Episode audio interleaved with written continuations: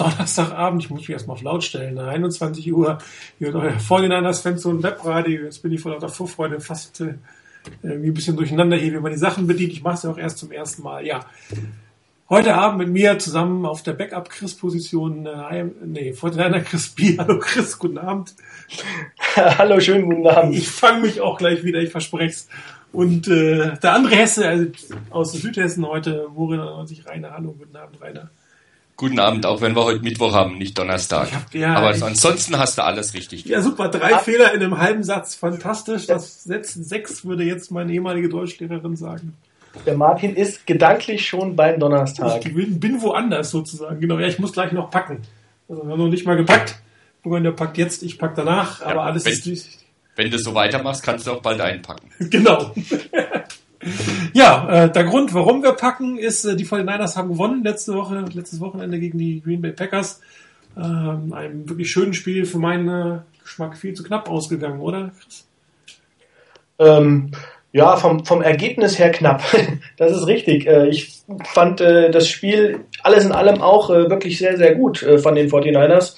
Ähm, klar, es gibt immer ein paar einzelne Dinge, die mich gestört haben, aber insgesamt muss ich sagen, äh, allen voran, die Defense hat bärenstark begonnen. Das war in den, ich weiß nicht, die ersten drei Drives, glaube ich.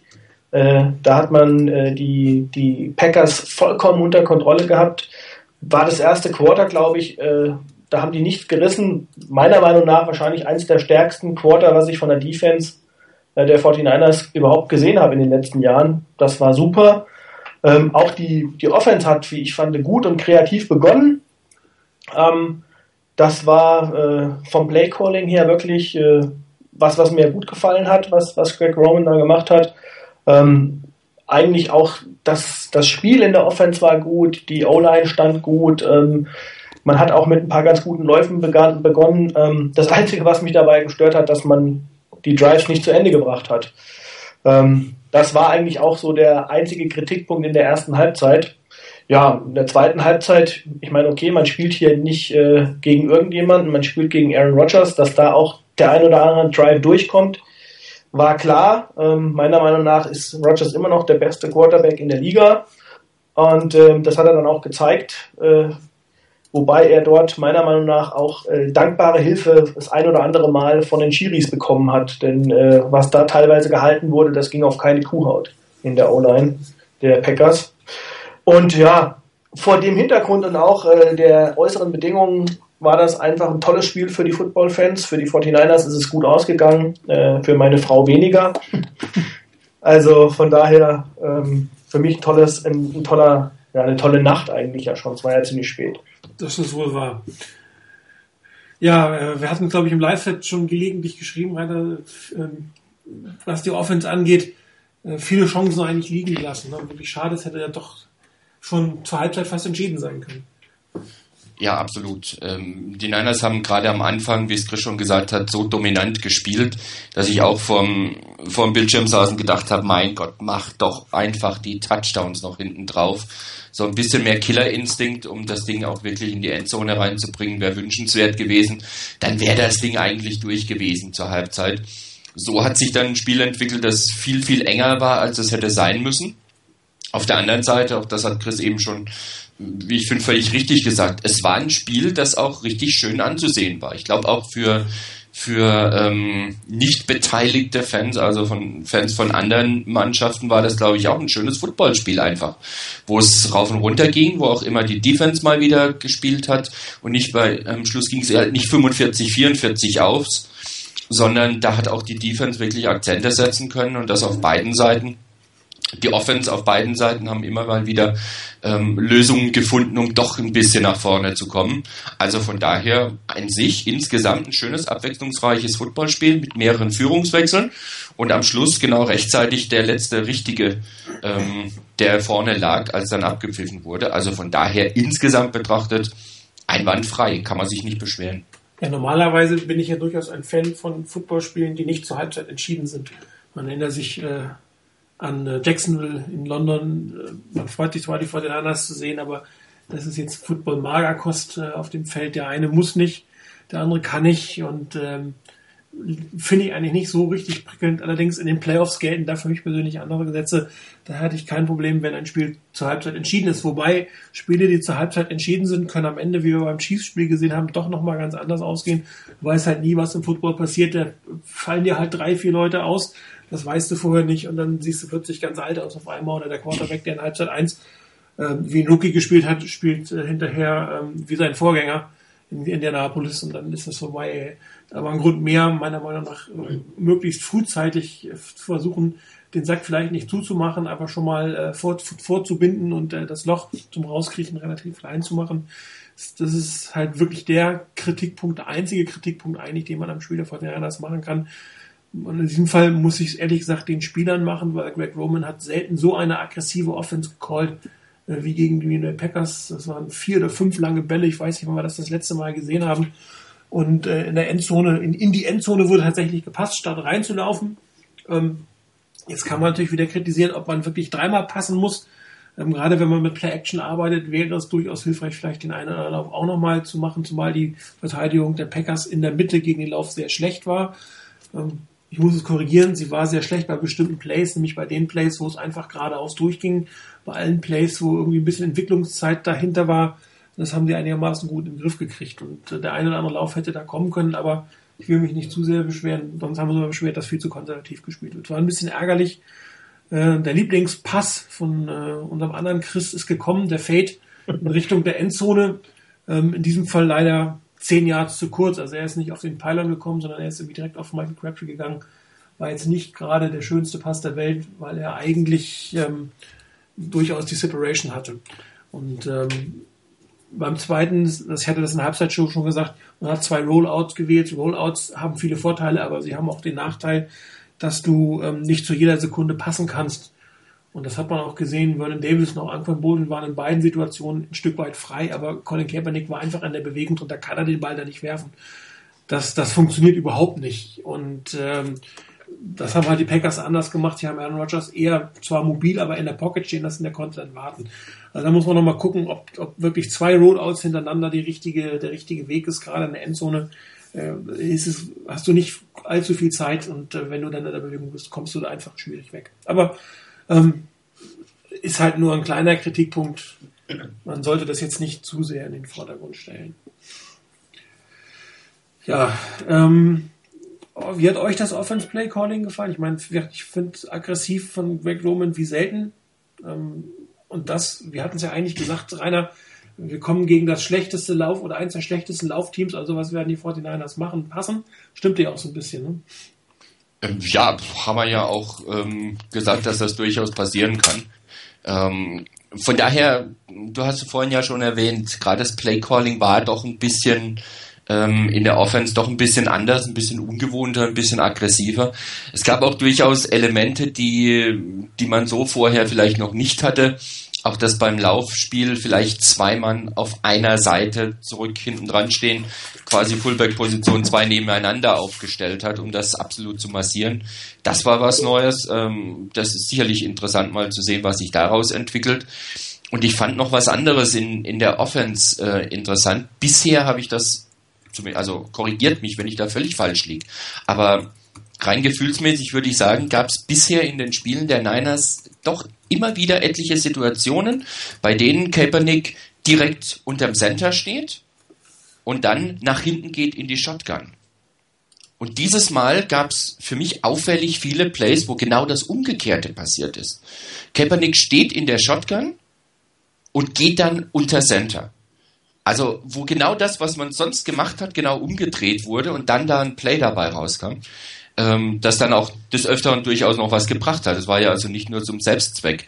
Ähm, allein von dem her gebührt Greg Roman eigentlich schon ähm, mal ein kurzer Klopfer auf die Schulter, denn da hat er wirklich neue Sachen mit reingebracht ähm, und auch gerade das aggressivere Play Calling. Also auch wirklich tief zu gehen, mehr zu wollen, vom mehr zu wollen und, und auch ähm, teilweise designte Runs für Kaepernick dann zu callen, hat man gesehen, dass jetzt so ein bisschen diese, diese Schutzmauer um Kaepernick einfach weggebaut wird, abgebaut wird, die man vielleicht über die Saison hinweg hatte, um ihn ja nicht zu verletzen. Jetzt ist man in den Playoffs, jetzt muss man da ein bisschen mehr machen. Und jetzt kann man ihn auch ein bisschen eher von der Leine lassen. Und das hat man, glaube ich, ganz gut hingekriegt. Und die, die ähm, Packers hatten doch des Öfteren wirklich ihre Probleme damit, mit dem, was die Niners ihnen da angeboten haben. Angeboten ist gut.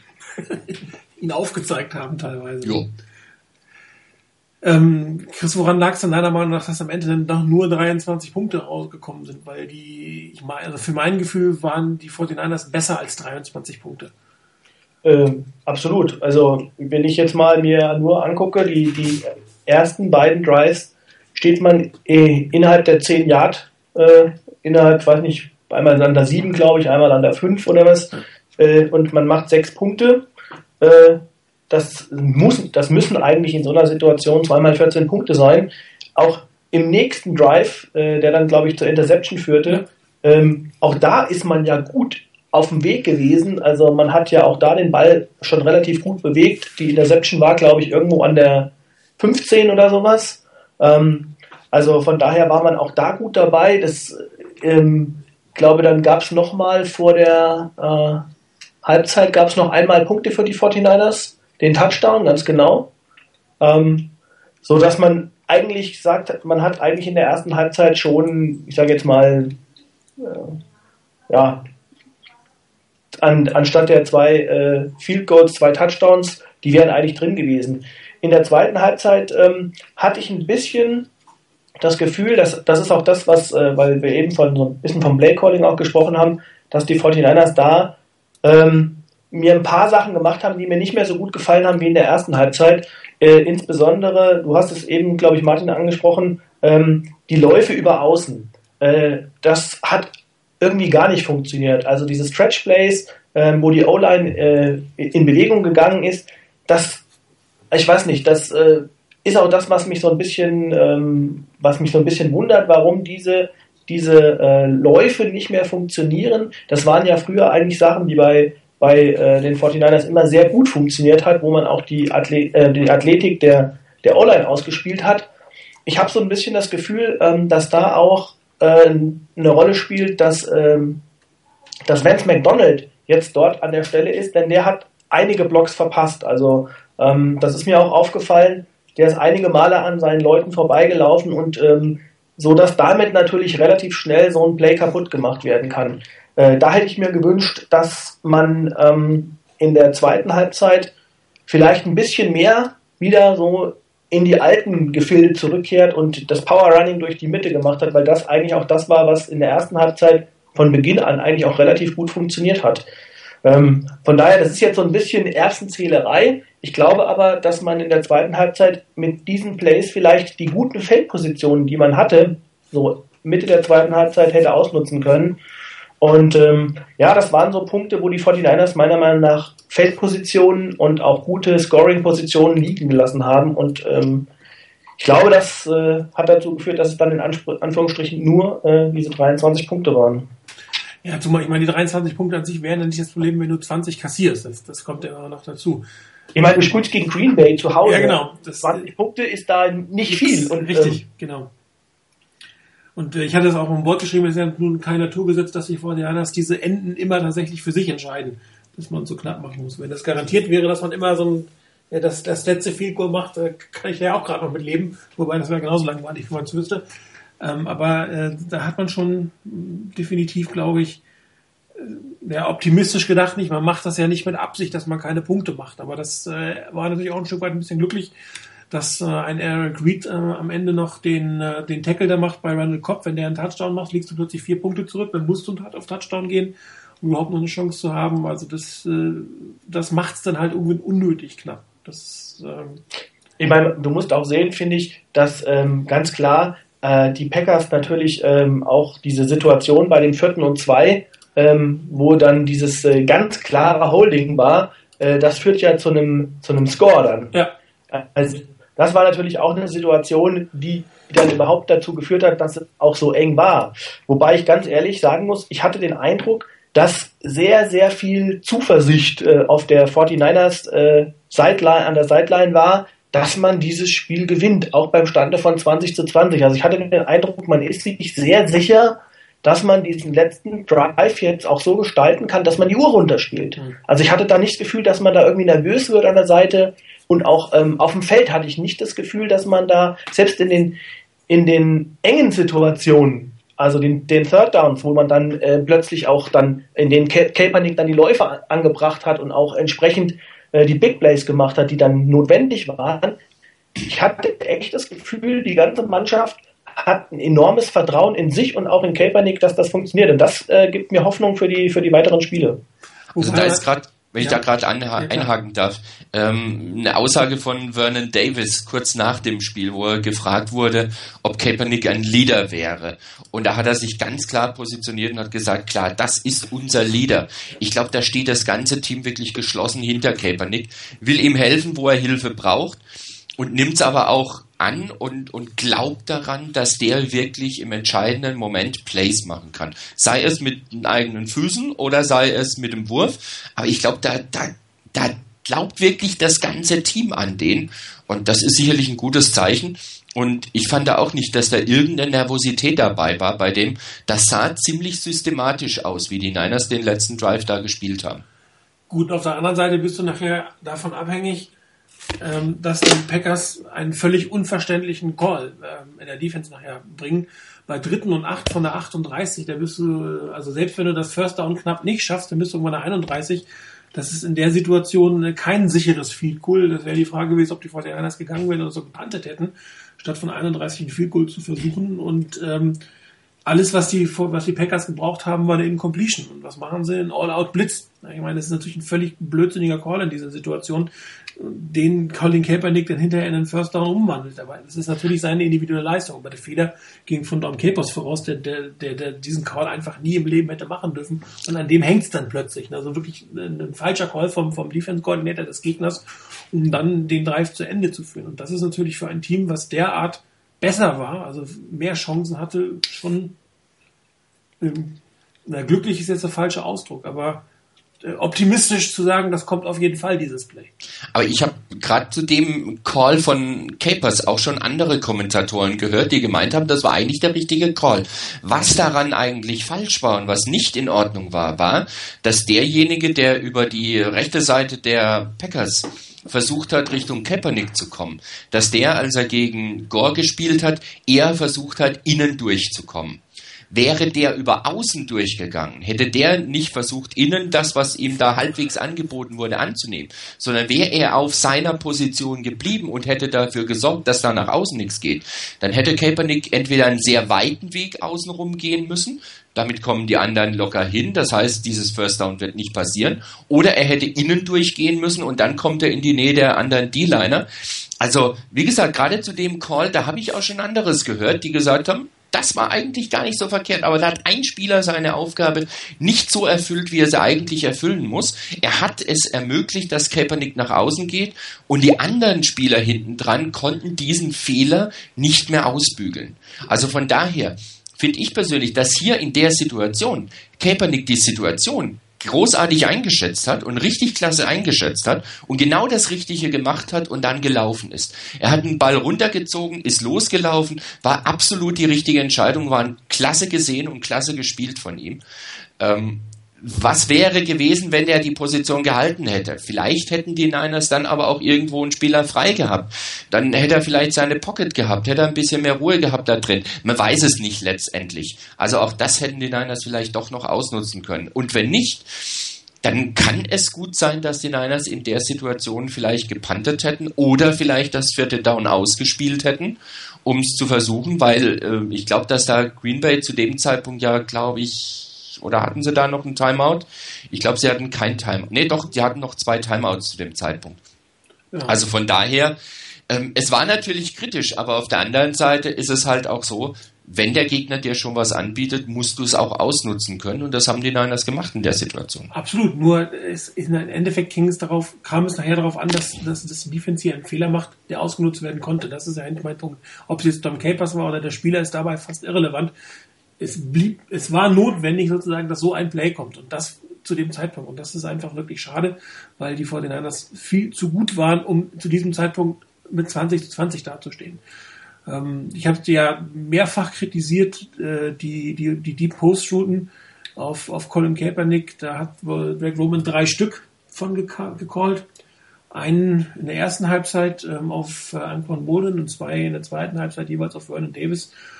Und die waren so angelegt, äh, dass das eine 1 zu 1 Situation war. Also die, die von den anderen selber spielen ja meistens mit einem tiefen Safety und beide tiefe Bälle von Aaron Rodgers. Da waren nochmal zwei 49ers in der Nähe.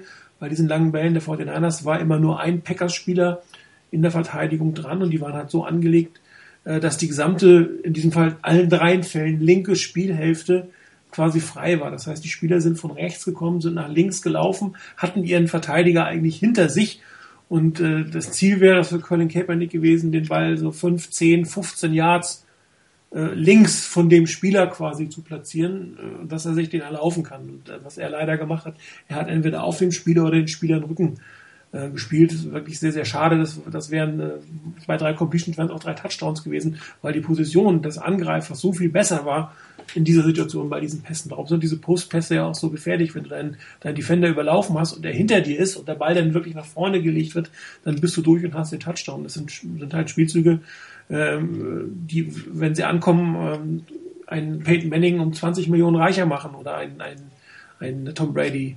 Äh, das sind halt die, diese Big Play Receiving Dinge, die, die, wenn die regelmäßig kommen, dann kriegst du die Stats und dann kriegst du das Geld. Klar, Colin Kaepernick wird das Geld für seine Beine kriegen und für seine Coolness kriegen. Ähm, wäre halt schön, wenn er diese Pässe, die extra so designt worden sind und äh, auch wenn es kalt war, auch wenn es ein schwerer Ball ist, das sind halt Bälle, die jetzt nicht so wahnsinnig genau geworfen werden können. Das ist ja der Vorteil müssen. Das ist ja der Vorteil an diesen Bällen, dass sie nicht auf den Punkt kommen müssen. Im Gegensatz zu dem Ball, wo der zur Interception geführt hat oder den Touchdown auf Vernon Davis. Die müssen auf den Punkt kommen und die kamen ja auch auf den Punkt. Das war ja wirklich fantastisch gemacht und da wäre die Hoffnung, dass er diese Bälle, wo er einen Tick mehr Gefühl braucht, ein bisschen mehr Air darunter, weniger Zip in den Wurf, dass er die sich vielleicht in den nächsten äh, drei Tagen noch angewöhnt, weil auch das könnte durchaus gegen die Panthers relevant sein, wobei die Panthers eigentlich auch immer mit einem tiefen Safety, also mit zwei tiefen Safety spielen. Kann also sein, dass dieses, diese Variante am Sonntag gar nicht zum Tragen kommt. Aber äh, vor allen Dingen gegen die Saints, wenn es die Saints sein sollten im Championship Game, wenn es dann tatsächlich so kommen sollte, wäre das wieder eine interessante Variante. Auch die, die, die Seahawks spielen mit Earl Thomas durchaus mit einem Safety hinten. Auf der anderen Seite ist der natürlich auch im Covern deutlich besser als, als das, was die Packers als Safety hinten stehen haben.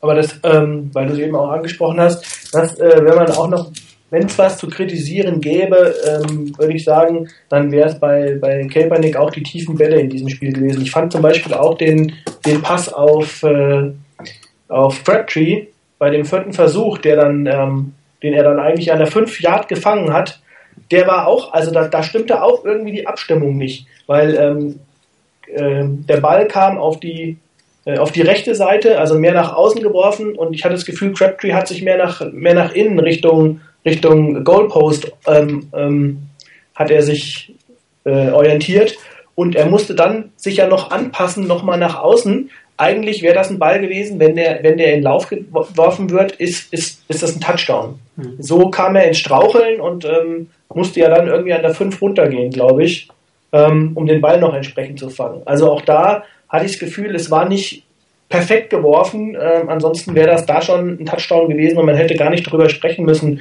wie man von der 5 oder 7 Yard Linie noch äh, in die Endzone kommt. Also was deut deutlich auffällt bei Colin Kaepernick, alle Bälle, die wirklich mit, mit mein Coach hat immer Zip dazu gesagt, also wirklich mit, mit Dynamik sehr gerade geworfen, die kommen auch sehr, sehr präzise. Also die kommen auf den Punkt. Äh, das ist, sieht man sehr gut bei den Outpässen.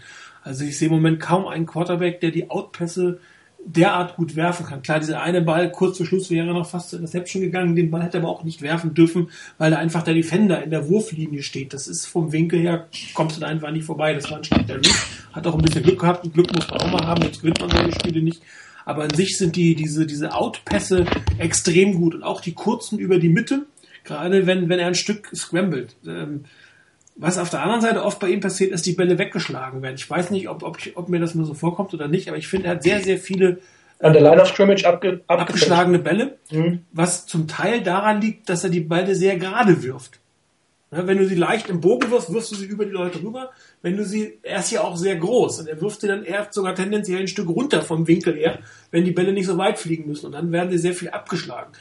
Wenn der Stück außerhalb Pocket ist und vorbeikommt, dann sehen diese Bälle sehr, sehr gut aus, logischerweise, ähm, weil sie dann sehr gerade in dem Lauf dem Receiver quasi in die Hände fallen. Also da, da fehlt noch ein klein bisschen äh, das Gefühl bei bestimmten Situationen, wann er dem Ball vielleicht ein bisschen mehr Luft gönnen darf, sozusagen. Ähm, Brett Favre und Steve Young haben ja auch sehr, sehr harte Würfe gehabt, aber die haben es auch geschafft, kürzere Würfe zumindest mit so einem kleinen Bogen zu werfen. Und dass das nicht so viel passiert. Das ist eine Technikfrage, ist auch natürlich eine Frage der Größe. Wenn du ein kleinerer Quarterback bist, dann musst du den Ball auch tendenziell ein Stück nach oben werfen, damit er überhaupt über die Line of Scrimmage kommt. Also Drew Brees ist da ein gutes Beispiel. Der, der muss immer leicht, eine leichte Kurve nach oben haben, weil er kommt sonst nicht rüber. Colin Kaepernick, der fast größer als seine O-Liner, der kann, wie gesagt, gerade bei kurzen Pässen eher tendenziell nach unten werfen. Und dann ist das Risiko natürlich da, dass sie an der Scrimmage abgeschlagen werden. Aber das sind so Sachen, die Jim Harbour natürlich in, in ein, zwei Off-Seasons auch irgendwann wegtrainiert haben will, beziehungsweise ähm, in der Hitze des Gefechts ähm, willst du dir manchmal auch relativ schnell loswerden und dann wirst du ihn halt etwas, etwas härter, als es eigentlich sein sollte. Gefangen werden würden die vor den Receivern. Die sind schon gut genug, um solche harten Bälle zu werfen. Die müssen halt zu dir kommen. Das ist der Knackpunkt in dem Moment. Also ich hatte diese Woche ähm, Zeit, relativ viel mal auf NFL Network zu gucken und gerade mit diesen kürzeren Pässen oder sowas, das hat auch Terrell Davis dann mal angesprochen, der gemeint hat, da gibt's dann auch Probleme, gerne mal so Richtung Red Zone, wenn es enger wird und ähm, Kaepernick einfach sehr flache Würfe hat. Aber hast eben auch schon richtig gesagt, äh, das ist eine Sache, die kann man, glaube ich, bei ihm noch rauskriegen. Ähm, und da lass ihn mal noch ein, zwei Off-Seasons wirklich mit Harbour arbeiten dann sollte das Problem zumindest mal geringer werden. Ich habe ähm, auch ähm, zwischendurch mal ein bisschen gelesen äh, im Internet und was auch noch immer wieder mal, auch das klang auch in der Saison immer wieder mal an und ich glaube, das ist auch eine Frage, dass man, ähm, wo man jetzt mal sehen muss, dass man ihm da noch Entwicklungszeit gibt, ist, dass er immer noch ab und an Schwierigkeiten mit seiner, mit seinen, mit seinen, ähm, ja, seiner Wurfbewegung, seiner ganzen ähm, Mechanik hat. Also dass es da auch immer wieder nochmal Schwierigkeiten mit der, mit der Beinarbeit gibt, dass das nicht so perfekt ist, dass er da sich äh, mehr auf seinen starken Arm verlässt und äh, weniger so die, die äh, ja, klassische äh, Mechanik irgendwie bedient, die man als Quarterback wohl braucht. Also wurden dann ein paar, paar verschiedene Sachen genannt. Ähm, also ich, dass die Füße beispielsweise ähm, zu eng beieinander sind und sowas. Also das fand ich durchaus ganz interessant. Ähm, ich vermag das natürlich nicht so gut einzuschätzen, weil ich selber die Quarterback gespielt habe. Aber ähm, ich denke, da ist auch noch Entwicklungspotenzial und das muss man ihm auch zugestehen. Also ich meine, er ist noch ein junger, junger Kerl und ähm, ich finde, das, das sind Sachen, die man ihm trainieren kann. Aber das finde ich, was man halt nicht trainieren kann. Äh, und äh, das, glaube ich, hat er schon. Das ist, wie Martin eben sagte, die Coolness und dann auch in den entscheidenden Momenten diesen Killerinstinkt zu haben und auch ähm, dieses Gewinnen wollen und dann in, der, in dem Moment auch die, äh, dieses, äh, ja, wie, wie Haber immer gesagt hat, Klatsch ähm, in dieser Zeit, das äh, in, in diesen Momenten dann auch das auf das Feld zu bringen. Ich glaube, das ist das, glaube ich, was man nicht trainieren kann. Und das hat er. Also von daher, ähm, ich bin da eigentlich ganz guter Dinge, dass, dass er noch wirklich Potenzial hat und auch noch Verbesserungsmöglichkeiten äh, äh, und wir da wahrscheinlich auch noch viel Spaß mit haben werden. Ja klar, also wenn, wenn das quasi das Ende der Entwicklung wäre, dann bräuchtest du ihm eigentlich keinen großen, langen neuen Vertrag zu geben, weil das werden die Defenses dann irgendwann äh, raushaben. Du musst immer eine Entwicklung haben als Quarterback in irgendeiner Form. Und äh, oft sagt man ja auch, dass irgendwo so mit 28, 29, dass da wirklich die Höhepunkte deines Quarterback-Lebens irgendwann beginnen oder sind, wie auch immer, ähm, wo dann auch die Spieler sagen, the play slows down. Das hatte ich äh, bei Navarro Bowman letztens gelesen. Und der spielt nun auch schon ein paar Jahre in der Liga. Der sagt, jetzt fängt das Spiel richtig an, für ihn langsamer zu werden, äh, also gefühlt langsamer zu werden und er viel besser die Situationen erkennt. Und das ist natürlich beim Quarterback nochmal eine ganze Ecke schärfer wir hatten es ja schon mal gesagt, dass die, die Quarterback ist die, die äh, im Weltsport schwierigste, zumindest Quarterback in der NFL, wenn wir das vergleichen, die, die schwierigste Position, die man im Mannschaftssport überhaupt spielen kann, weil du so viele Dinge ähm, gleichzeitig irgendwie processen musst und machen musst und erkennen musst und spielen musst und dann auch technisch gut sein. Das ist natürlich wahnsinnig aufwendig und das wird ein paar Jahre dauern, ähm, bis man da die ruhige Ruhe hat und das, das ganze Potenzial. Klar, bei dem einen oder anderen geht es schneller. Ähm, Luck zum Beispiel, äh, der ist schon sehr, äh, auch wenn er kurz spielt, schon sehr, sehr erwachsen, sag ich mal, sehr gealtert, sehr ruhig. Ähm, den kann man schon sehr stark mit, mit, mit, mit, mit seinem Vorgänger, mit Peyton Manning, vergleichen, wie er die ganze Sache führt. Ähm, liegt aber auch, glaube ich, ein Stück daran, wie er auch im, im, im College natürlich von Jim Harbour gecoacht wurde, wie er von seinem Vater vorbereitet wurde. Der hatte natürlich nochmal eine andere Grundausbildung im, im Football, als er in Colin Kaepernick nichts hatte. Auch was, was die Qualität des Colleges angeht, auf dem er nachher gespielt hat. Und der ist halt etwas, etwas coolerer Typ, dafür ist er natürlich nicht so mobil. Das hat alles wieder Vor- und Nachteile. Ähm, beim Colin Kaepernick, wie gesagt, er muss sich ja auch nochmal aus seiner Nevada Offense, die dann doch eher ähm, etwas anders ausgesehen hat, wo er eigentlich nur Shotgun gespielt hat, wo du auch ähm, mehr Zeit hast, wo du auch mit technisch beim Wurf nicht ganz so versiert sein musst, weil deine Lücken einfach größer sind, weil du in der Liga ja sehr viel auch mit, mit deiner Athletik ähm, rausholen kannst, was in der NFL nicht mehr ganz so funktioniert. Da kommt es dann schon sehr stark irgendwann auf die Technik drauf an. Und die Kombination ist, dass du beides hast, dass du dir deine Athletik erhältst und die Technik äh, dazu bekommt. Und das was da noch dazu kommt, das haben wir nun wirklich oft genug von ihm kritisiert, ist dieses äh, Game Management. Ähm, der, der Greg Easterwood nennt es immer Football IQ, dass man wirklich auch die Situation, in der man ist, sehr gut einschätzen kann, was man machen soll.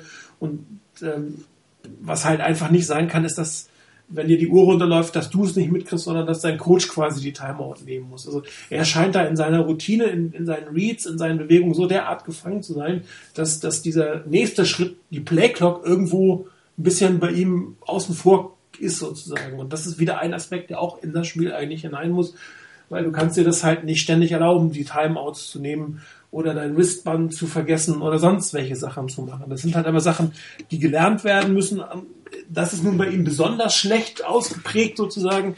Das heißt, hier müssen die Coaches sicherlich in der Offseason nochmal mit ihm arbeiten. Man, man sieht ja oft äh, so Ausschnitte von Jim Harbaugh, wo, er, wo du so ein Hurry Up äh, lesen kannst, was er in, in, in das, äh, ins Spiel hineinruft. Also das ist ihm auch schon bewusst, dass, dass sein Quarterback hier ein Defizit hat, aber das ist halt das Defizit, was, glaube ich, am einfachsten herauszubekommen sein soll, sein sollte. Ja, das, das ist einfach eine Trainingssache ähm, gehört aber auch natürlich dazu, dass man vielleicht die ganze Prozedur vom Playcalling im Huddle ein bisschen, bisschen verändert. Ich hatte das auch, äh, ich glaube, im Gameset geschrieben, dass du im Prinzip, wenn du acht Sekunden Zeit hast, schaffst du es nicht, an Line of Scrimmage zu gehen, ein Read zu machen, eine Audible zu machen, eine Motion zu machen, nochmal ein Read zu machen und den Spiel los. Es funktioniert nicht.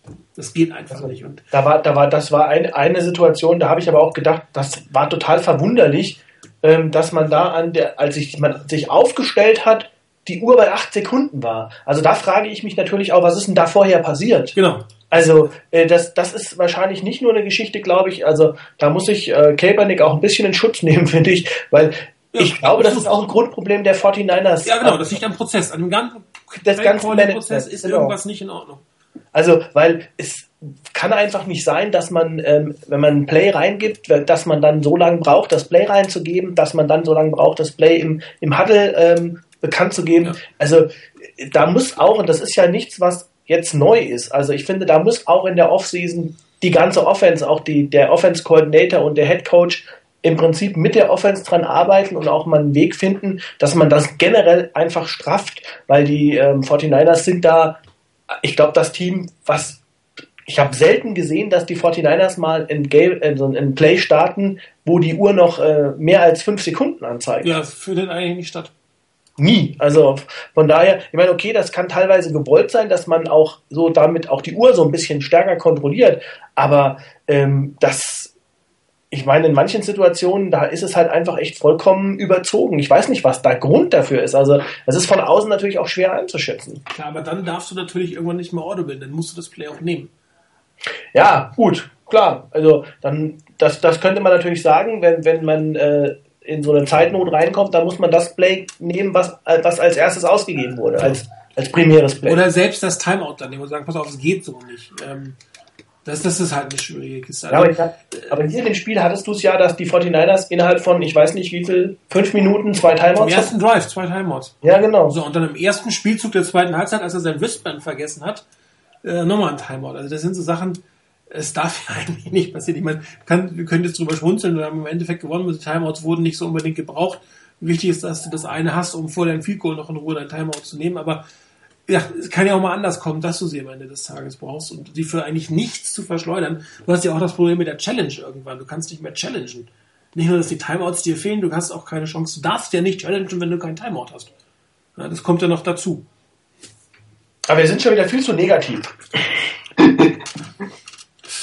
Ja, äh, ich glaube, bei diesem Punkt äh, sind wir uns alle einig, das ist etwas, was, was an der gesamten Offense, an der gesamten Prozedur verändert werden muss und Colin Kaepernick muss einfach ein Gefühl dafür entwickeln, was noch geht im Huddle. Also wie viel Zeit er eigentlich braucht, um äh, das Play in Gang zu bringen, wenn er noch was verändern will.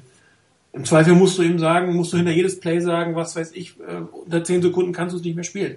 Könntest du ja machen schreibst du auf dein Wristband irgendwo eine Zahl hinter, ähm, wenn weniger als nur so viele Sekunden sind, dann musst du durch.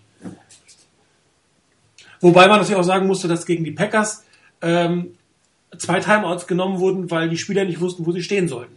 Ja. Ne, das war jetzt nicht unbedingt, dass die Playclock abgelaufen ist, sie wäre abgelaufen, aber einmal stand äh, Quentin Patton auf der falschen Seite. Einmal Anquan Bolden. Und einmal Anquan Bolden, genau. Und da haben sie dann auch irgendwann die Timeouts genommen, ist in diesem Fall natürlich nicht die Schuld von Colin Kaepernick. Er hat ja gesehen sozusagen, jetzt klappt es nicht, jetzt nehme ich mal den Timeout. Also das ist, aber das gehört auch dazu, die gesamte Prozedur von dieser extrem komplexen Offense von, von Greg Roman aus der Box äh, bis zum Snap. Das ist ein, ein Prozess, über den man sich Gedanken machen muss. Definitiv.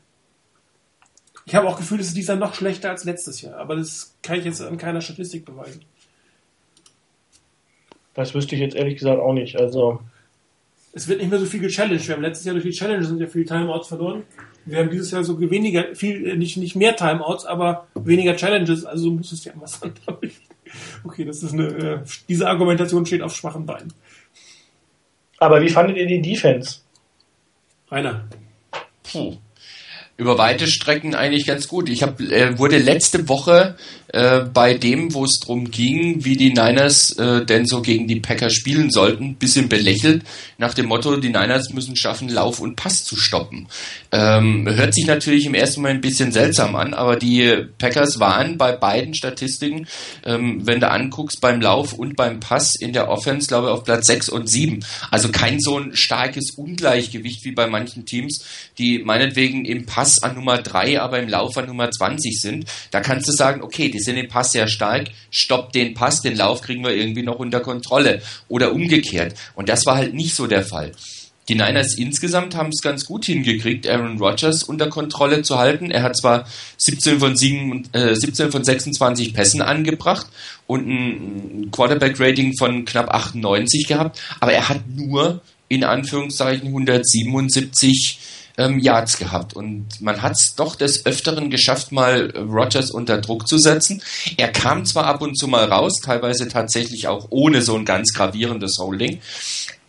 Aber die Niners haben das, glaube ich, ganz gut gemanagt. Und was den Lauf angeht, da waren zwar die Packers auch mit 4,0 Yards pro Lauf nicht schlecht dabei und hatten insgesamt 124 Yards.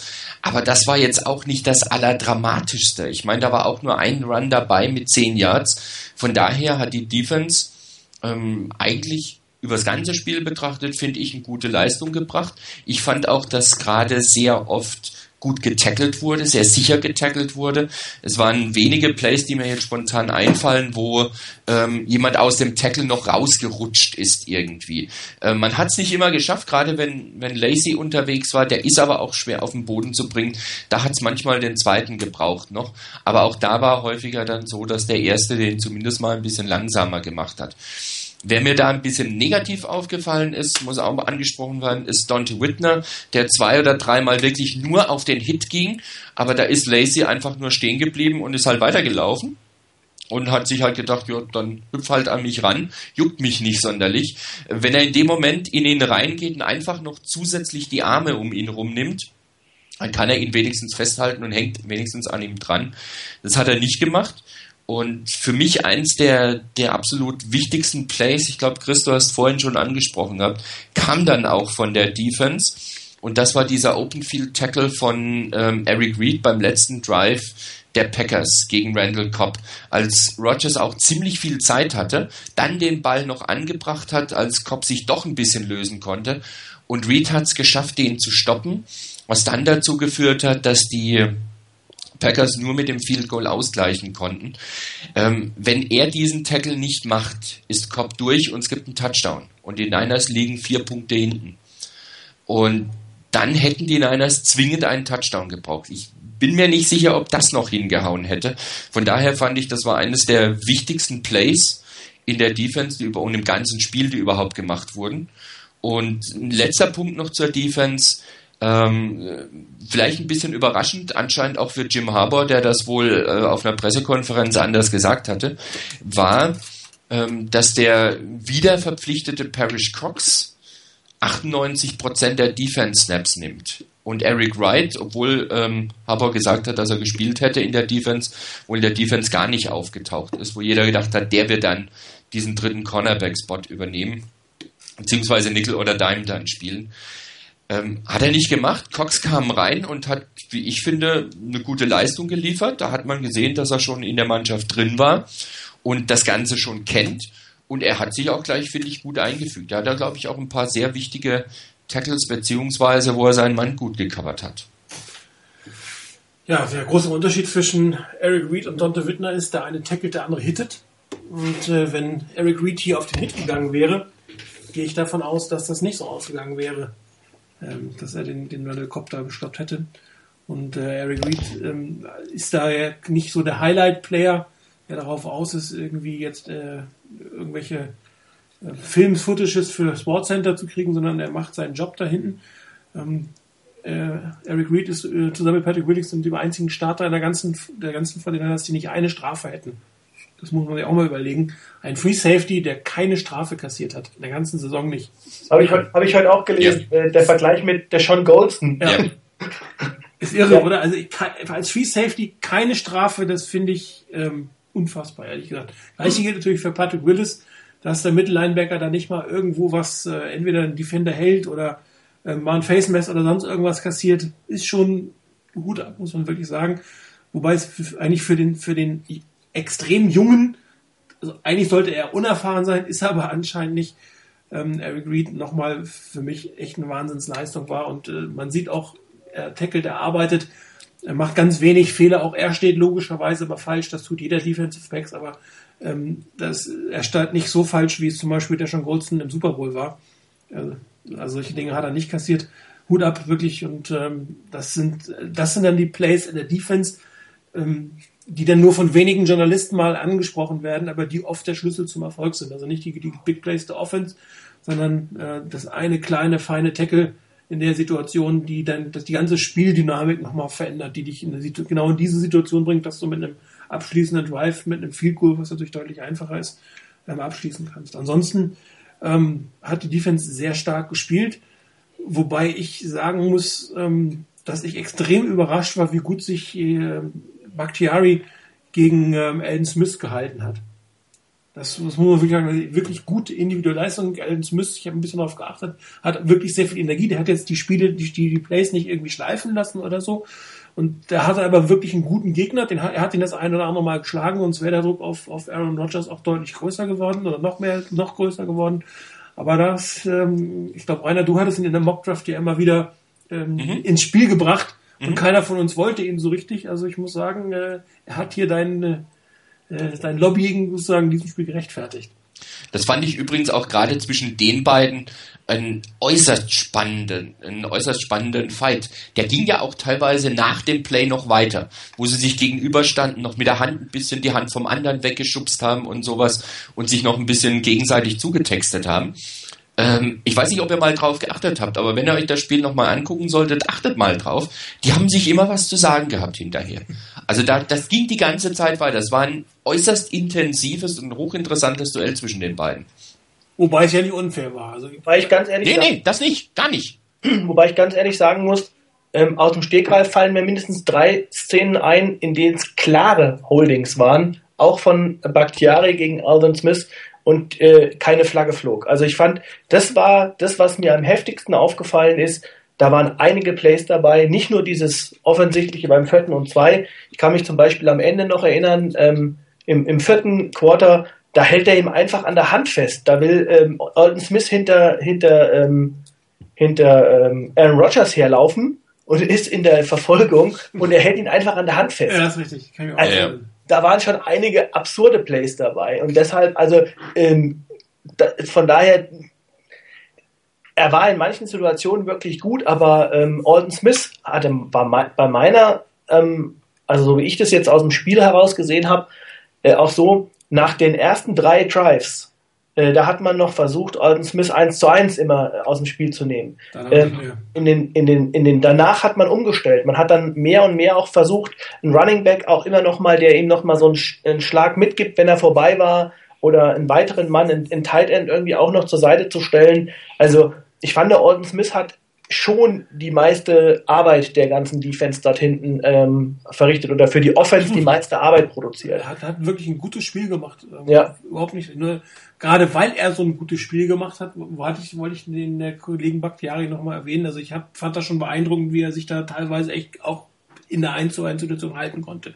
Ja, Ähm, Smith selber kommt auch ein bisschen mehr in Gang. Er ist auch im Running Game wieder dabei. Er läuft auch den, den, den Plays wieder ein bisschen hinterher. Also er war ja ein bisschen lethargisch, fand ich eine Zeit lang. Aber inzwischen gefällt er mir ganz gut. Und, und du hast recht, Chris, er hat selten 1 zu 1 Situationen, die er früher viel mehr hatte.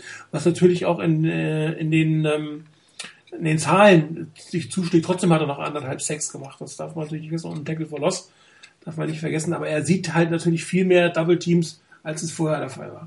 auch, auch am Anfang, also ich kann mich am Anfang an dieses Play erinnern, das war ein Laufspiel über Eddie Lacy über die linke Seite der Packers. Da hat er den, ähm, da ist sein Gegenspieler, also damals, ich glaube auch Bakhtiari, mehr oder weniger in Eddie Lacy reingeschoben. Also ähm, das war ein dermaßen starkes Play.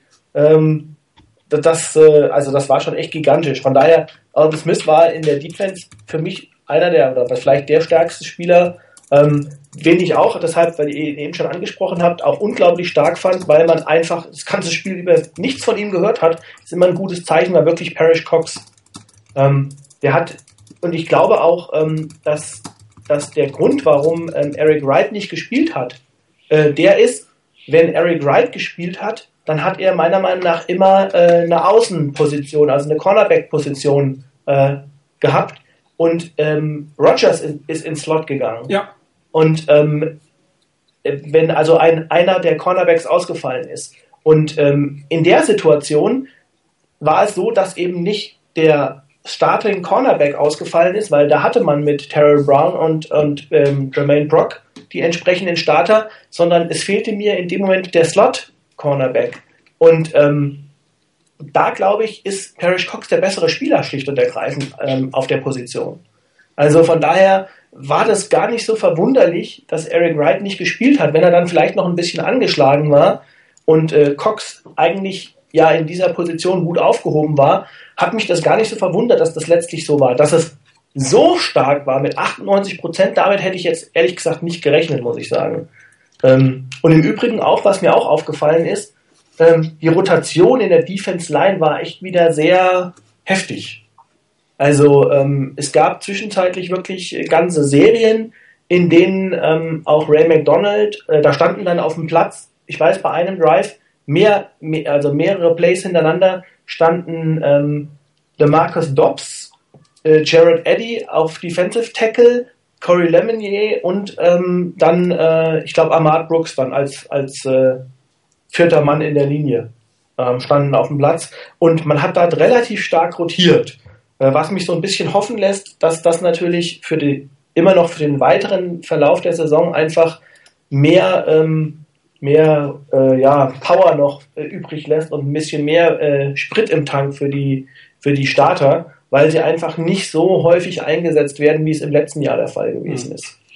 Es kann sich vielleicht am Ende in den, gerade in den jetzt entscheidenden Spielen, die dann auch einfach physisch sehr, sehr anstrengend werden, auszahlen. hoffe ich eigentlich auch. Aber ich wollte noch mal auf die Defense Backs zurückkommen. Ähm, ich weiß nicht, kann mich eigentlich nicht erinnern, ein Packers-Spiel gesehen zu haben, wo nicht ein wirklich langer Ball ankam. Mal gucken, gibt es irgendwie einen längsten Ball von Aaron Rodgers? Längster Pass? 26 Yards auf Randall Cobb, das war der vierte Down. Das war das längste Passplay und das war eigentlich ein Play, was nicht hätte zählen dürfen. Und ähm, das ist etwas, wo die 49ers anscheinend ein extrem gutes ähm, Schema hinten in den Defensive Backs. Ich meine, wenn, wenn, wenn Cox hat ein Snap nicht genommen, das heißt, sie haben alle bis auf eins in der Nickel gespielt, Nickel oder Dime. Und ähm, haben da anscheinend eine Möglichkeit gefunden oder gesehen in Aaron Rodgers Spiel oder im Spiel der Packers, wie man dem entgegenkommen kann. Und das ist ja eigentlich oft das, was die Packers ausmacht, dass sie irgendwo dann plötzlich den 50, 60 Yards Pass anbringen. Ganz dann viel klein, klein gespielt. Hier einen kurzen Pass da, einen kurzen Pass da, nur, mm, dann kommt der Play Action und dann geht's lang. Und dann äh, kassieren die Gegner die, die, die Punkte.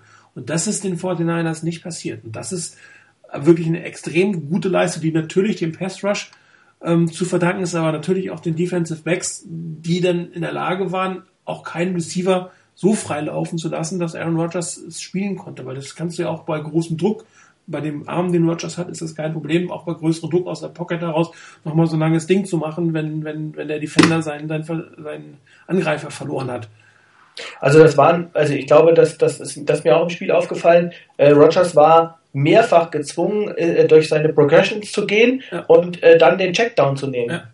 Also das, das ähm, viele kurze Pässe, viele dann äh, so im Bereich zwischen 5 und 10 Yards, das war so der Bereich, wo, wo man dann einfach auch, ja, wo er erstens mal den Arm hat, die Übersicht hat und auch dann, wenn das Play mehr oder weniger schon am Zusammenbrechen ist, immer noch den Spieler findet. Also ich glaube, das ist halt eine Eigenschaft, die auch nicht jeder Quarterback hat.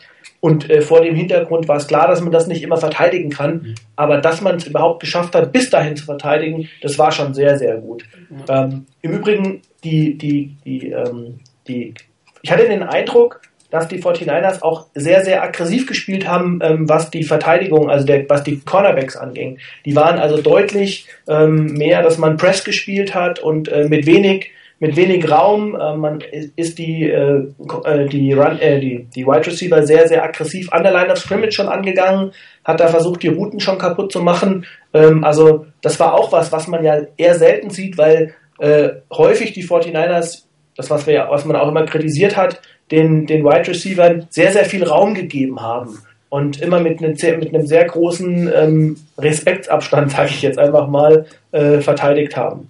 Und äh, das war eigentlich hier nicht der Fall, fand ich in dem Spiel. Ja, also das ganze Defense-Schema, muss man sagen, war perfekt abgestimmt. Wobei die 49ers stehen gegen die Packers 4 zu 0, nicht nur wegen der guten Offense-Leistungen, äh, die sowohl Alex Smith in seinem Spiel als auch Colin Kaepernick gemacht hat, sondern weil die Defense in der Lage war, Aaron Rodgers äh, immer alle vier Spiele so weit in Griff zu halten, dass er, dass es nicht zu einem Shootout kam. Und das ist ja halt die große Kunst, weil ein Shootout gegen die, gegen die, die Packers, sowas verliert man ganz schnell. Das, äh, man hat ja gegen, äh, immer wieder gesehen, dass Aaron Rodgers in, in ganz kurzer Zeit in der Lage ist, äh, zu scoren. Und wenn du dich darauf einlässt, da ist die Chance sehr gering. Und alle vier Male haben die Fortinanders geschafft, es nicht zu einem Shootout werden zu lassen. Und das ist echt ein Schlüssel zum Erfolg. Und ich bin mal gespannt, wenn es die nächste Partie gegen die Packers gibt, ob die Packers da nochmal etwas äh, äh, verändern können. Andererseits würde das natürlich bedeuten, dass sie ihre gesamte Offense-Philosophie umstellen müssen. Und das traue ich Mike McCarthy jetzt auch nicht zu, weil an sich sind die Packers ja nicht, nicht gerade äh, unerfolgreich. Sie bräuchten halt nur vielleicht einen der besseren O-Liner und den einen oder anderen Verteidiger nochmal. Dann klappt auch bei denen wieder sicherlich mit, mit dicht an den Super Bowl herankommen. Hat ja auch Aaron Rodgers gemeint, ähm, dass so das Window of Opportunity, von dem wir ja bei den Niners auch schon mal gesprochen haben, schon mehr als einmal gesprochen haben, ähm, bei den Packers eigentlich noch so die nächsten vier, fünf Jahre umfassen könnte. Schauen wir mal, was draus ist. Ich habe es jetzt nicht nachgeprüft, aber ich weiß nicht, ob ihr, die, äh, ihr das auch irgendwo gehört oder gelesen habt. Ähm, wenn ich mich nicht ganz arg verhört habe, haben die Niners das älteste Starting Line-up der Playoff-Teams. Wäre ich jetzt auch nicht unbedingt drauf gekommen, aber ist anscheinend so. Ähm, dass die Niners vom, vom Altersschnitt, wenn du die Starting Offense, Starting Defense nimmst, das älteste Team sind. Also da ist sicherlich jetzt auch ein gewisses Maß dabei, wo die Niners jetzt wirklich durchstarten müssen und den Titel mal holen müssen, weil ähm, du wirst dieses Team, das haben wir ja an anderer Stelle schon unterschiedlichste Art beleuchtet, ähm, nicht zusammenhalten können und ob die jungen Spieler immer so einschlagen, dass da, dass du gleich nahtlos weitermachen kannst, das ist halt auch nicht so ganz klar. Von daher wäre schon schön, Ähm, also wenn du, Martin, ähm, am Montag mit dem Sieg im Gepäck nach Hause fliegen würdest. Ja, äh, hätte ich nichts gegen, muss man auszudrücken. okay. Ja, ich habe für, für heute aus dem äh, gleichen Grund, warum wir die Sendung heute machen, keine Plays vorbereiten können. Ich habe das schlichtweg nicht geschafft, äh, weil die letzten beiden Tage sehr mit Vorbereitungen äh, vollgepackt waren für morgen. Ähm, ich glaube aber, wir kommen auch ganz gut ohne aus. Ähm, ich hoffe, dass ich dann irgendwie am Dienstagabend nicht so im Jetlag bin, dass ich für die übernächste Sendung am Donnerstag was vorbereiten kann. Ich würde sagen, wir gucken uns äh, den Sonntag mal an oder schauen mal auf den Sonntag. Ähm, geht gegen ein Team, gegen das die das äh, wahrscheinlich das zweitschlechteste Spiel. Da kann man sich wieder streiten, ob es das zweit- oder drittschlechteste Spiel der Saison war, abgeliefert haben. Ähm, ohne einen Michael Crabtree damals, in einem Vernon Davis, der nach kurzer Zeit mit einer Gehirnerschütterung raus musste. Ein Colin Kaepernick, der dann mit dem ihm zur Verfügung stehenden Waffen überhaupt nichts mehr anfangen könnte, gegen eine Defense, die an dem Tag auch extrem gut gespielt hat. Das darf man auch nicht vergessen. Wir sind jetzt äh, acht Wochen weiter, wenn ich mich nicht verrechnet habe. Acht, neun Wochen weiter. Ähm, es stehen zwei unterschiedliche Teams auf dem Feld. Die Fortinanders haben sich gerade in der Offense sehr stark weiterentwickelt, aber auch die Panthers haben da in der Defense meiner Meinung nach noch eine Schippe oben drauf geschlagen, oder Chris? Ja, also ich, ich glaube gar nicht, dass das jetzt äh, das ähm, einfach ist, weil die Defense so ja sich vielleicht weiterentwickelt hat. Ich glaube einfach, die Carolina Panthers sind im Moment in, Moment in einem unglaublichen Flow drin. Also ähm, die haben sich in mehr oder weniger in den Rausch gespielt. Weil ich glaube, die haben bis auf das, äh, ich glaube, das sind das Team, was zusammen mit den 49ers die meisten Siege aus den letzten, ich weiß nicht, 13 Spielen oder sowas geholt hat. Ich glaube, die haben nur ein Spiel verloren. Ja, gegen New Orleans. Genau. Ansonsten haben die alle Spiele aus den letzten 13 Spielen gewonnen. Äh, die 49ers, glaube ich, haben in dem Zeitraum zwei Spiele verloren, nämlich das Spiel gegen die Panthers und das Spiel ähm, gegen, gegen die Saints, ganz genau. Und ähm, wenn man jetzt sich das anguckt, dann das ist halt einfach eine extrem talentierte Defense, keine Frage, die auch mit zunehmender äh, Spieldauer besser zusammenwächst. Und ähm, trotzdem glaube ich, dass auch diese Defense äh, ihre Schwächen hat. Und ähm, ich glaube, dass das ist das, was man ausnutzen muss, wenn man gegen diese Defense scoren will. Also ähm, du hast es angesprochen, das Spiel gegen die Saints. Ähm, da hat's nicht oder da hat man gesehen, wie man auch diese Defense von den Carolina Panthers attackieren kann. Vielleicht sprechen wir gleich noch drüber. Ja, sag's doch, mach. Raus. Ja, also ich glaube, ich glaube, dass die, ähm, dass die, die Schwäche bei den, bei den Panthers das, das Defensive Backfield ist. Ähm, und dass diese Schwäche einfach nicht so zum Tragen kommt, weil die Front Seven unglaublich viel Druck macht. Und ähm, insbesondere, das ist natürlich der Riesenvorteil, wir haben äh, eben schon mal kurz ganz am Anfang ähm, so drüber gesprochen. Ähm, sie haben die Möglichkeit, das, was auch die 49ers in ihren frühen starken Defense-Jahren gemacht haben, nämlich dass man mit sechs Leuten in der Lage ist, den Run zu stoppen. Und dann die Möglichkeit hat, immer einen Linebacker noch mit in die ähm, mehr mit Coverage-Aufgaben zu versehen. Und dann hat man auch noch bei den Panthers äh, sehr, sehr ähm, starke Linebacker, sehr, sehr bewegliche, athletische Linebacker mit Kügli und mit, mit äh, Davis. Und ich glaube, wenn man was reißen will, dann wird man nicht umherkommen, auch aggressiv ähm, das Defensive Backfield anzugreifen. Also die Cornerbacks, das sind keine herausragenden Cornerbacks. Also ähm, auch, auch die Safeties, die sind okay, aber das sind jetzt keine Safeties, die zum Beispiel das Niveau eines, eines Earl Thomas oder sowas haben. Und ich glaube, wenn man eine Chance haben will, dann wird man das angreifen, wird man da angreifen müssen. Absolut. Ähm, mit Luke Küchli dürfte so ziemlich der beste äh, 4-3 Inside Linebacker dort stehen. Also mir fällt gerade keiner ein in der 4-3 Defense, den ich da noch stärker einschätze. Vielleicht Thomas Davis. Vielleicht. Vielleicht. Ja, also die sind unglaublich stark, die beiden. Das Aber ist der ist ja Outside Linebacker. Ja. Also ich meine speziell Inside, also den 4-3 Inside Linebacker, Middle Linebacker, den klassischen Middle Linebacker, da dürfte Luke Küchli zurzeit, glaube ich, das Nonplusultra in der NFL sein. Und ähm, Frank Gore hat ja auch gesagt, er ist, er ist ready for ihn, aber da, da muss nicht nur er ready sein, da muss die ganze Offensive Line ready sein, um das, um das zu, zu, zu, auf, zu, auf den Weg zu bringen, um es auszudrücken. Ähm, die Panthers werden genau das versuchen, was sie in San Francisco auch versucht haben und auch relativ gut geschafft haben, nämlich Colin Kaepernick in der Pocket zu halten. Und mit der Defensive Line ist es auch durchaus äh, nicht unrealistisch und mit dem von dir erwähnten Thomas Davis, dass den ähm, Panthers das auch gelingt. Das heißt, es kann tatsächlich darauf ankommen am Sonntag, dass Colin Kaepernick das Spiel als Quarterback gewinnt und zwar als klassischer Quarterback, sprich sehr viel aus der Pocket heraus in der Lage ist, ähm, Bälle an den Mann zu bringen. Weil die Frage, ob er es wirklich äh, das schafft, groß zu scramblen gegen diese Front Seven, das sei mal dahingestellt. Natürlich auch wieder eine Frage, wie spielt die O-Line an diesem Tag. Aber selbst wenn die O-Line sehr gut spielt, heißt es noch nicht, dass Colin Kaepernick hinten die Mobilität, die Beweglichkeit zur Verfügung hat, die ihm gegen die Packers zur Verfügung standen. Also es ist, besteht äh, oder es droht die Gefahr sozusagen, dass Colin Kaepernick als Quarterback dieses Spiel gewinnen muss. Ähm, wobei er natürlich dieses Mal dafür besser ausgerüstet ist in Form von, von Mikey Crabtree und Vernon Davis.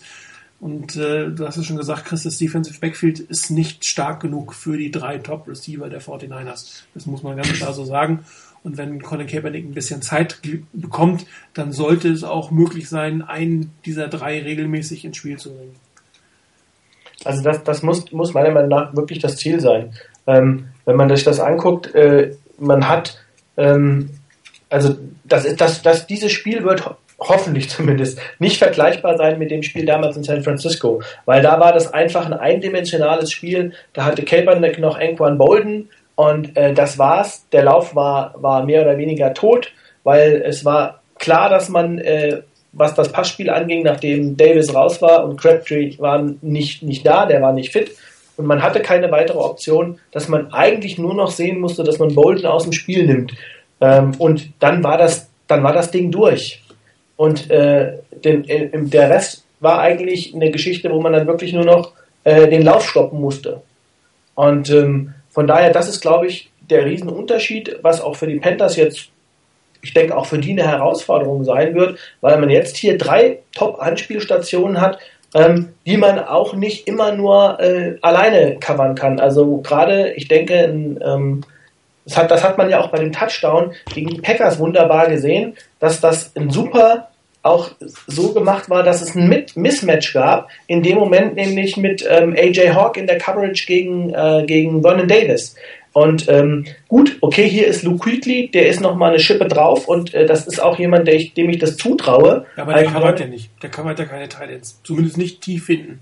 Ja, das hat, obwohl er hat, habe ich auch schon gesehen. Das hat er auch schon gemacht. Er ist ja eigentlich eher für die, für die ähm, tieferen Zonen zuständig. Er ist, er ist aber jemand, der es könnte. Er kann es, definitiv, das kann er.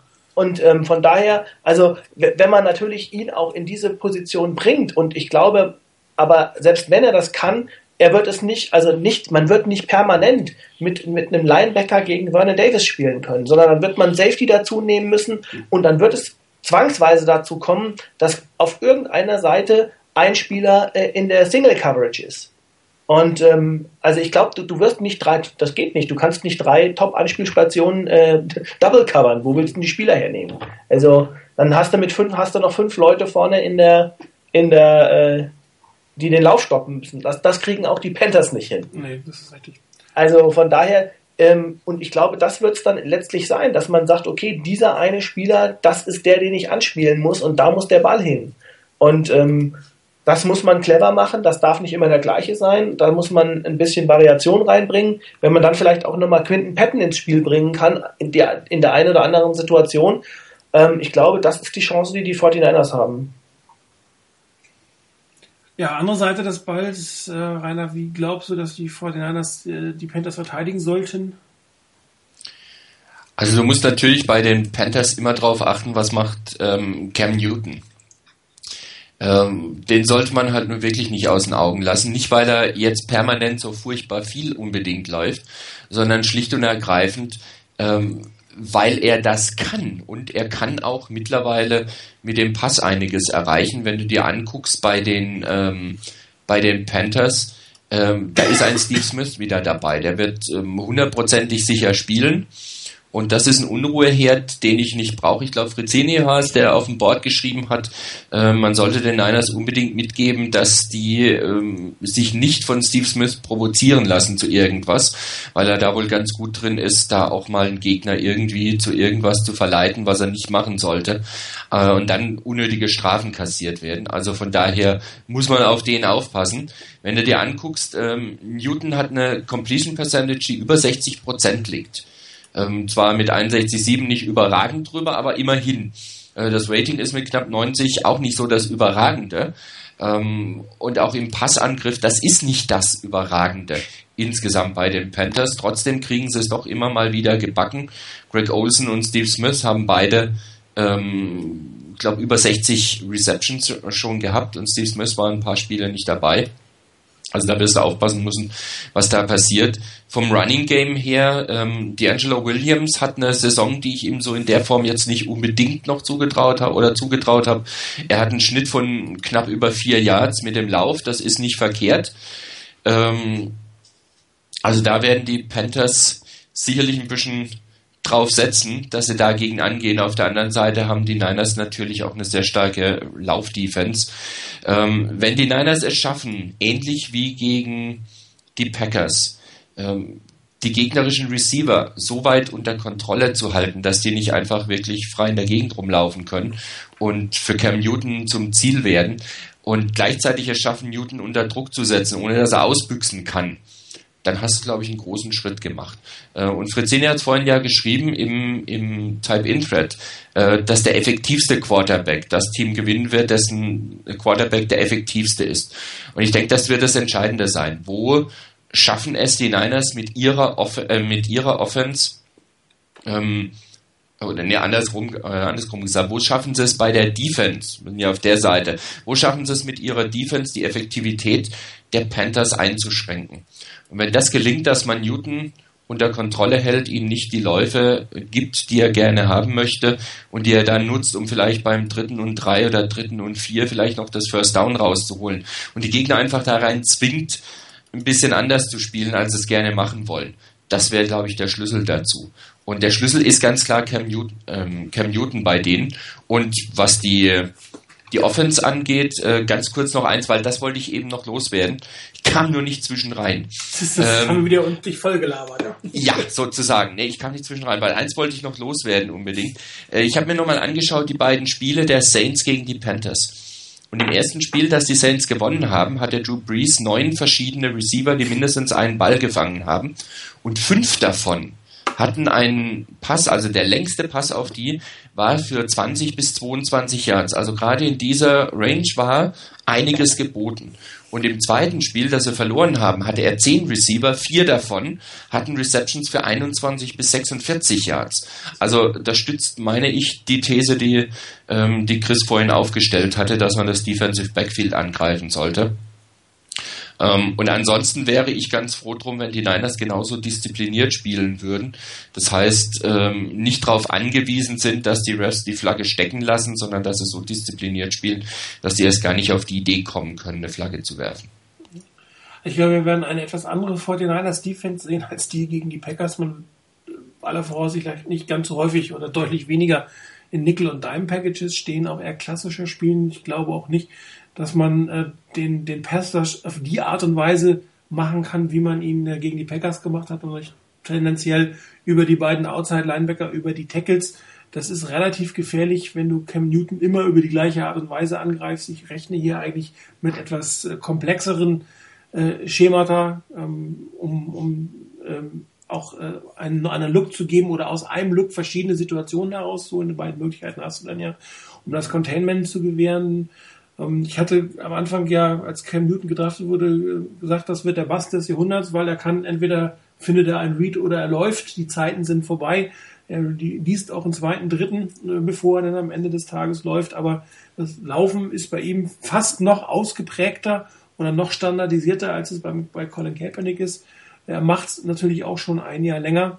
Und ähm, ihn in der Pocket zu halten, und ihn zu zwingen, wirklich über den Arm gegen die Verteidiger, gegen die Defensive Backs ähm, seine Plays zu machen. Im Prinzip das, was man auch versucht hat bei Aaron Rodgers, sollte man hier wieder auch tun. Nur du musst halt es so tun, dass das Containment gewährleistet ist. Auch ein Aaron Rodgers kann laufen, aber ist natürlich von der Gefahr her eine etwas andere als die, die Cam Newton hat.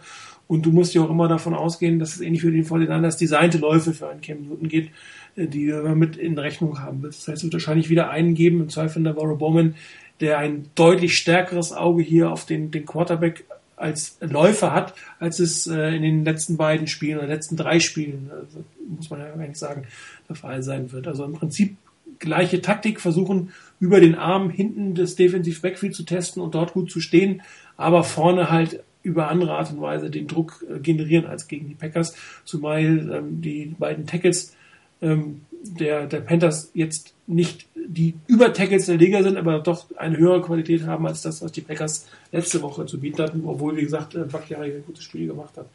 Ähm, ansonsten, äh, irgendwie muss man in der Lage sein, auf der anderen Seite des Balles Frank Gore ins Spiel reinzubringen. Wenn die Fortinanders in der Lage sind, ein glaubwürdiges Play-Action zu spielen, sind sie das bessere Team. Wenn äh, sinnlos, planlos durch die Mitte gelaufen wird, dort nichts passiert, dann kannst du dir die Play-Action-Pässe eigentlich auch sparen. Da fällt dann keine Sau am Ende des Tages mehr drauf rein. Und was du auch nicht machen darfst, das scheint eine gewisse ähm, Stanford-Krankheit äh, zu sein. David Shaw hat so den, äh, den Rose Bowl verloren, dass man irgendwie gegen acht, neun Fronten, neun Mann Fronten auf Krampf laufen wollte. Das geht natürlich auch nicht. Wobei diese Zeiten eigentlich bei den 49ers mit der Rückkehr von Michael Crabtree und jetzt auch der Gesundung von Vernon Davis vorbei sein sollten. Aber so verliert man natürlich auch Spiele mit dem Kopf durch die Wand. Das wollen wir natürlich nicht. Ja, dann bleibt mir noch, noch zu fragen, ein Tipp für Sonntag. Chris? Oh. Ja, völlig überraschend, diese Frage jetzt. Ne? Ja, total überraschend, aber es fällt mir so schwer, weil ich glaube, dass das halt wirklich, äh, also hier treffen zwei Teams auf Augenhöhe zu, äh, aufeinander, ähm, die so auch noch ähnlich gestrickt sind von ihrer Art, wie sie Football spielen, wie sie aufgebaut sind, starke Defense, über das Laufspiel kommt. Ich hoffe einfach, äh, mein Herz sagte, dass die 49ers das Spiel gewinnen ähm, und ähm, ich sage drei Punkte vor für die 49ers. Einer. Jetzt hat mir Chris meinen Tipp weggenommen. Ähm, okay, der, dann nicht. Der, der, hat die letzten, bitte, ja gut, der hat nämlich die letzten beiden Male wunderbar geklappt mit plus drei. Ähm, Habe ich auch getippt, die Niners gewinnen das Ding mit plus drei. Ich hoffe, dass es nicht ganz so knapp wird, sondern dass es ein bisschen deutlicher wird. Ich liege gerne mal ein bisschen daneben in der Richtung. Aber wenn es am Schluss wieder klappt mit plus drei, bin ich auch nicht äh, böse. Ja, ähm, ich bin ein bisschen mutiger. Ich sage plus sieben, also Touchdown vor, nicht ein Field Goal vor diesmal. Ähm, ich würde mich, wie gesagt, freuen, ein schönes Spiel zu sehen, auch ein interessantes Spiel zu sehen. Es muss aber nicht erst in der letzten Sekunde vor dem das entschieden werden. Ich wollte eigentlich äh, ohne Herzinfarkt äh, zurück ins äh, kalte Deutschland, wo so kalt ist das ja gar nicht kommen. Es soll aber kälter werden. Es soll aber kälter werden, ja. ja. Ich, äh, äh laut die Aussagen meines äh, Personal ähm, äh, Guide in äh, South Carolina soll das Wetter da um die 19 Grad und sonnig werden. Hatte ich, habe ich mir sagen lassen. Das wirst du nächste Woche hier wahrscheinlich das nicht haben, außer du rechnest morgens, mittags, abends zusammen. Genau, das kann natürlich funktionieren. Das könnte dann hinhauen. Vielleicht. Vielleicht. Gut, dann heute nur zwei Punkte Power Rankings habe ich mir überlegt, schenke ich mir, das macht eigentlich überhaupt keinen Sinn mit so wenig Teams. Dementsprechend nur noch die Vorhersagen für die AFC und für die NFC. Beziehungsweise für die NFC sind noch ein Spiel, aber äh, reiner AFC wie sieht es aus, die beiden Spiele? Also wenn ich genauso richtig äh, tippe wie letzte Woche, dann ähm, habe ich wieder Nulltreffer. Letzte Woche lag ich komplett daneben, allerdings äh, konnte ich wirklich nicht mitrechnen, dass die Chiefs in der zweiten Halbzeit so nochmal eingehen. Ähm, weil da lag ich wirklich bei beiden äh, Spielen daneben. Ähm, schauen wir mal dieses Mal. Ähm, die Colts spielen bei den Patriots. Ähm, die Colts mit dem Gefühl, dass sie aus dem Comeback rauskommen, dass ihnen wohl kaum noch jemand zugetraut hätte, natürlich sehr motiviert. Allerdings gab es auch da eine ganz interessante Geschichte äh, dieses Jahr äh, oder diese Woche mit äh, Mindblowing Stats bei NFL Network. Ähm, ich habe es jetzt nicht genau nachgeprüft, aber wird wohl stimmen. Die Colts hatten diese Saison vier Comebacks vier Comeback-Wins, wo sie zwölf oder mehr Punkte zurücklagen. Das hört sich super an. Der äh, Luck ist der Held und die Colts sind das super Team. Ähm, dann gibt's aber die andere Seite, dass sie in den Spielen, in den bisherigen drei Spielen nach einem solchen Comeback, alle drei verloren haben und in keinem dieser drei Spiele mehr als elf Punkte erzielt haben. Ähm, vielleicht verpulvern sie da zu viel Energien. Das könnte sein, dass sie da ein bisschen mehr Energie gelassen haben, als sie durch den, durch den Erfolg gewonnen haben. Ähm, die Patriots hatten eine Woche länger Zeit, sich auszuruhen. Das muss nicht immer gut sein. Ich glaube aber doch, dass die Patriots da eine gute Chance haben, das zu gewinnen. Ich glaube nicht an einen Shootout und dass sie da mit 10, 20 Punkten vorgewinnen unbedingt, aber das sollten die Patriots für sich entscheiden. Ähm, San Diego in Denver, höchst interessantes Spiel. Äh, das dritte Aufeinandertreffen, jeder hat schon mal ein Spiel gewonnen. Wenn es abwechslungsreich weitergeht, holen es die Broncos. Aber da tippe ich auf die Chargers. Ich traue es denen echt okay. zu, das Ding zu gewinnen. Das war auch das Team, was das einzige Team, was die Broncos bisher im eigenen Stadion geschlagen hat. ja. Und, und es war das Team, bei dem etliche gesagt haben, in der AFC, wenn du die AFC anguckst, das ist das Team, gegen das wollen wir nicht spielen. Das ist in der das ist ein ganz unangenehm zu spielendes Team. Das wollen wir eigentlich gar nicht als Gegner haben. Also wäre schön, wenn jemand anders die rauskegelt. Ich traue den Chargers zu. Also es würde mich nicht wundern, wenn die Broncos das gewinnen, aber ich tippe auf die Chargers. Das ist auch so das klassische Team, würde ich sagen, ähm, mit dem eigentlich keiner rechnet, weil die gerade ja noch so durch auch noch ein äh, einen, einen, falschen Call auch noch in, in die Playoffs gekommen sind. Und wo, wo dann jeder sagt, naja gut, die muss man eigentlich weghauen, weil die sind ja, ja da gerade noch so mit Ach und Krach da reingekommen. Und das ist dann das Team, was sich so durch die Playoffs durchschleicht und dann letztlich im Super Bowl steht. Und gegen die Niners verliert. Genau, ja, das wäre toll. Ja, ne? Aber wie gesagt, wenn ich genauso gut tippe wie letzte Woche, dann lautet das AFC Championship Game ähm, ähm, Broncos gegen Colts. Ja, Christian, bleibt für dich das zweite NFC-Spiel, Seattle gegen New Orleans? Ja, so gerne ich es hätte, dass die 49ers nochmal, äh, nachdem sie mit einem Sieg zurückkommen äh, nach San Francisco, dann im Candlestick Park äh, spielen. Äh, allein mir fehlt der Glaube. ja, ich glaube, dass die Seahawks das Spiel gewinnen werden. Ähm, äh, so wie das jetzt aussieht, ist äh, sogar Percy Harvin fit geworden. Der scheint ja auf dem Weg dahin zu sein, zu spielen. Ähm, die Seahawks spielen zu Hause ähm, was das heißt, durften die Saints in der Saison schon feststellen und haben da, wie man bei uns so schön sagt, ordentlich die Mütze verknäult kriegt. Ähm, also richtig auf den Sack gekriegt. Ich befürchte, dass das nicht anders ausgehen wird, weil ich einfach glaube, dass äh, die Saints, äh, obwohl sie es jetzt in, in, äh, gegen die Eagles gezeigt haben, dass sie auch draußen gewinnen können, ich glaube, das ist gegen die Seahawks nochmal einfach eine andere Dimension. Da äh, reden wir nochmal über ein Team, was einfach nochmal eine Schippe stärker ist, äh, über ein Umfeld äh, im, im, im, Seattle im Stadion, was einfach nochmal eine Spur härter ist. Ich weiß nicht, wie das Wetter werden soll, wenn das auch noch ein bisschen unangenehmer ist, als es in, in äh, Philadelphia war. Ähm, dann glaube ich, werden die, die Saints keine Chance haben. Ich habe einfach den Eindruck, sie sind kein Team, was für schlechtes Wetter äh, geeignet ist. Und ähm, ja, die Seahawks, die sind auch in der Situation, das ist auch ganz interessant, ähm, ich weiß noch nicht im Detail, aber ich habe das gesehen, die sind eigentlich in der Situation, dass sie auch ähm, relativ, also sie gezwungen sind, auch in den nächsten Jahren, ähm, wenn sie was reisen wollen, dann auch zu gewinnen. Weil, ähm, so wie ich das gesehen habe, ist das Seattle das Team, was in diesem Jahr die höchste äh, Payroll äh, im Salary Cap hat die profitieren nur davon, dass sie so ein sehr großes Carryover aus dem letzten Jahr hatten.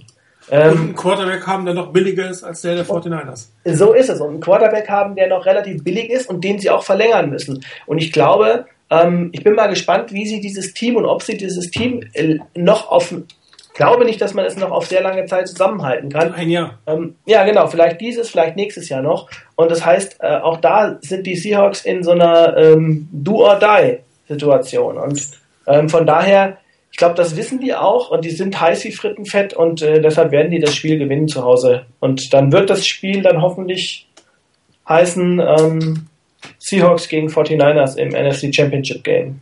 Weil du gerade zum Wetter, weil du gerade Wetter gesagt hast, ich habe mal geguckt, eine Vorhersage, die ich gefunden habe, zwischen 41 und 48 Grad Fahrenheit. Ähm, Regen, Wind, Potential for Heavy Rainfall. Ja, genau. Genau das, das Wetter, was die Du hast jetzt hoffentlich. Seattle vorgelesen, oder? Und nicht Charlotte. Nee, das war Seattle. Sehr schön. Aber es ist genau das Wetter, was die, was die, was die Saints brauchen oder beziehungsweise was sie nicht brauchen. Also, ähm, weil das, ich, ich kann mir einfach nicht vorstellen, wenn, wenn die ähm, Saints was reißen, dann müssen sie das über Breeze machen. Und das hat sich schon häufig genug auch in der Saison gezeigt. Schwer haben es die Saints dann, wenn es Schiedwetter ist. Mhm. Das stimmt. Ja, dann bleibt eigentlich nur noch zu hoffen, dass äh, die ähm, abseits des Feldes äh, vorgehenden Dinge um die Coaches das Team nicht allzu sehr ähm, belasten werden. Roman hat ja definitiv mindestens ein, wenn nicht zwei Interviews gehabt. Vic Fangio und äh, Jim Thompson sollen angefragt worden sein. Ich habe gerade gelesen, dass Paul Wolf eventuell ähm, Head Coach in Central Florida wird. Ähm, das heißt, dieses Jahr wird es definitiv Veränderungen im Coaching-Staff geben, aber ich bin eigentlich ziemlich sicher, dass die 49ers sich bis zum Ende der Saison da nicht wirklich drum scheren werden und dann wird Jim Harbaugh schon das Richtige finden. Ansonsten äh, für alle, die nächstes Jahr äh, einen Urlaub in Kalifornien planen und ein bisschen Football gucken können, der Schedule von den Cal Bears ist raus. Die beste Zeit ist von Mitte bis Ende Oktober. Dort haben die Bears drei Heimspiele. Ähm, also eine schöne Zeit zu reisen. Für jeden, der es machen will. Chris, kannst du schon mal merken. Und äh, ich ähm, werde hoffentlich einen Sieg mitbringen. Ob es eine Halbzeitshow geben wird, das können wir noch nicht ähm, genau sagen. Wir haben alles soweit vorbereitet. Das wird sich ähm, bis zum Wochenende klären. Und wenn es eine geben sollte, werde ich versuchen, mich äh, aus Carolina, aus dem Stadion in die Konferenz hineinzuwählen. Mal gucken, ob dieses kleine Abenteuer gelingt. Ansonsten gibt es auf jeden Fall nächste Woche die reguläre Donnerstag-Sendung wieder. Ich danke euch fürs Zuhören, euch beiden fürs Mitmachen und äh, verabschiede mich dann bis äh, Dienstagmorgen. Bis dann. Ciao.